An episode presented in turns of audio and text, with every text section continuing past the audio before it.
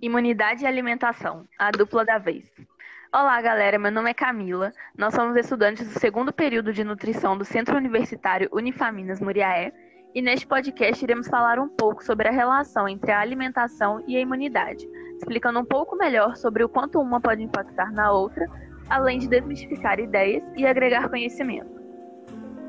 Olá, meu nome é Luana. Eu tenho algumas dúvidas sobre esse tema. Rafa, você sabe me explicar qual é a relação entre nutrição e imunidade? Posso te explicar sim, Luana. O que sabemos sobre o sistema imunológico é que ele garante proteção ao nosso corpo, evitando que substâncias estranhas e patógenos afetem nossa saúde negativamente. Ele é um sistema bem complexo, que envolve uma série de células e órgãos que funcionam em conjunto como uma grande barreira de proteção. As células que fazem parte do sistema imunitário são os neutrófilos, eosinófilos, basófilos, linfócitos T, linfócitos B, macrófagos, mastócitos e monócitos, Todas trabalham em conjunto e são capazes de diferenciar células invasoras, o que garante grande eficiência na defesa do organismo. Dessa forma, para que as diversas células do sistema imunológico funcionem de maneira adequada, é necessário que nutrientes apropriados sejam ingeridos na quantidade e qualidade corretas pelo indivíduo. Ou seja, uma alimentação saudável atua em conjunto para fortalecer o sistema imunológico e este, por sua vez, auxilia na proteção de diversas doenças. Muito interessante, Rafa. Mas eu também gostaria de saber quais são os principais nutrientes responsáveis por promover uma melhora no sistema imunológico. Oi, Luana. Meu nome é Mirelle. E essa questão pode deixar que eu e João vamos te responder. Os principais nutrientes que agem em benefício do sistema imunitário são o ferro, a vitamina A, vitamina C, vitamina E, vitamina D e zinco, que são micronutrientes. E os principais macronutrientes são as proteínas, os carboidratos e os lipídios. Vamos falar um pouco individualmente sobre as fontes e os benefícios desses nutrientes. Ferro. As principais fontes deste mineral são as carnes vermelhas e leguminosas. O ferro faz parte da composição de várias proteínas, incluindo enzimas, mioglobina e hemoglobina. A vitamina A é encontrada em fontes dietéticas de origem animal, como fígado, peixe, leite e derivados. Ela desempenha um papel na resposta de células fagocitárias, estimulando a fagocitose e o aumento na resposta de timócitos e mitógenos específicos. A vitamina C é encontrada principalmente em frutas e hortaliças. Ela possui atividade antioxidante, a qual evita o dano oxidativo das células imunes. A vitamina E é encontrada em grande variedade de alimentos de origem vegetal, como óleos vegetais, germe de trigo, milho e soja. E contribui para a melhora da resposta imunitária celular. A vitamina D pode ser encontrada em alimentos como óleo de peixe, óleo de fígado de bacalhau e gema de ovo, porém sua ação depende da síntese na pele pela exposição solar.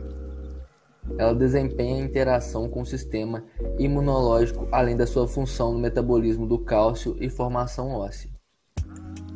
O zinco é um micronutriente encontrado principalmente em carnes, laticínios, frutos do mar e cereais. É, ele é essencial para o crescimento, desenvolvimento e função imunológica. Proteínas. Os alimentos ricos em proteínas são as carnes, ovos, leites e derivados. Aminoácidos individuais afetam respostas imunes direta ou indiretamente por meio de seus metabólitos e são necessários para a síntese de uma variedade de proteínas específicas, incluindo citocinas e anticorpos, e para regular vias metabólicas da resposta imune a patógenos infecciosos. Carboidratos. Os alimentos fontes de carboidratos complexos são o arroz integral, a batata doce, o milho, a mandioca, os cereais e entre outros. Os polissacarídeos possuem propriedades imunomoduladoras. Lipídios. Células do sistema imunológico dependem da circulação de lipídios no sangue, como fontes de ácidos graxos essenciais, como ômega 6 e ômega 3. O ômega 6 é encontrado em óleos vegetais, incluindo milho, soja, canola e óleo de cártamo. Ele desempenha um papel significativo na imunossupressão, tumorigênese e aumento da inflamação. Ácidos graxos ômega 3 são mais comumente derivados do óleo de peixe marinho. E é importante o seu papel anti-inflamatório. Nossa, são muitos nutrientes e vários benefícios. Excelente resposta. Porém, eu gostaria de saber mais sobre qual a importância da vitamina D e como a adquirimos. Essa questão eu posso responder. A vitamina D é um nutriente um tanto importante, sendo esta recentemente considerada como um hormônio esteroide. Além de promover a manutenção e absorção do cálcio no organismo e, por conseguinte, a regeneração e fortificação óssea, a vitamina D também desenvolve um papel muito importante no sistema imune. Dentre as principais funções imunorreguladoras da vitamina D, podemos citar a regulação e diferenciação de linfócitos T e redução na produção de citocinas.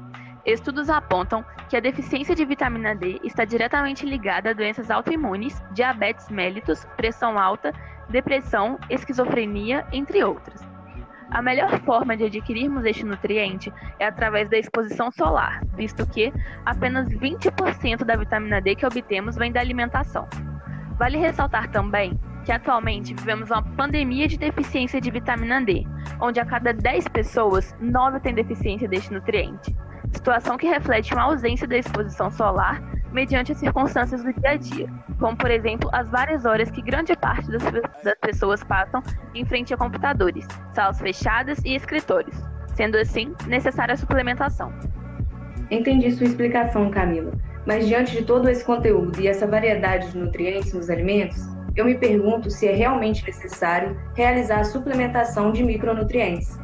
Então, Luana, embora a suplementação de micronutrientes não seja recomendada de rotina para a população geral, ela tem seu papel em grupos de risco em que os requisitos nutricionais não são alcançados pela dieta, incluindo, por exemplo, pessoas em determinados estágios da vida e aqueles com fatores de risco específico. Atualmente, o marco normativo da Anvisa está em consonância com o contexto internacional. A Lei número 8234 de 7 de setembro de 1991, regulamenta a profissão de nutricionista, a qual estabelece, em seu artigo 4 inciso 7, o direito de prescrever suplementos nutricionais quando necessário para, suple para complementação da dieta. Então, quando nós exercermos nossa profissão, poderemos prescrever suplementos. Muito interessante. Por fim, agora eu consigo responder qual a importância dos micronutrientes para o sistema imunológico. Enquanto os macronutrientes estão relacionados com a produção de energia, os micronutrientes têm a função regulatória, ou seja, ajudam no bom funcionamento do organismo, e alguns estão fortemente ligados com o bom funcionamento do sistema imunológico, sendo os principais ferro, zinco, as vitaminas A, C, D e E.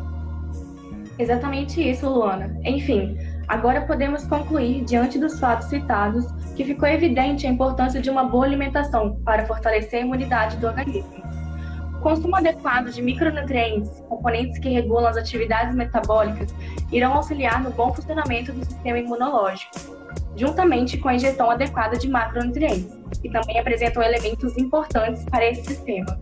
Sendo assim, é fundamental que os indivíduos direcionem a sua alimentação para alimentos in natura ou minimamente processados, como aconselha o Alimentar da População Brasileira, visando consumir alimentos mais nutritivos e balanceados, que vão influenciar positivamente no funcionamento do sistema imune e do seu organismo por completo. Fato de extrema importância em meio à pandemia que vivemos, visto que, enquanto não criam uma vacina, as atividades físicas e fortalecimento da imunidade são os melhores remédios.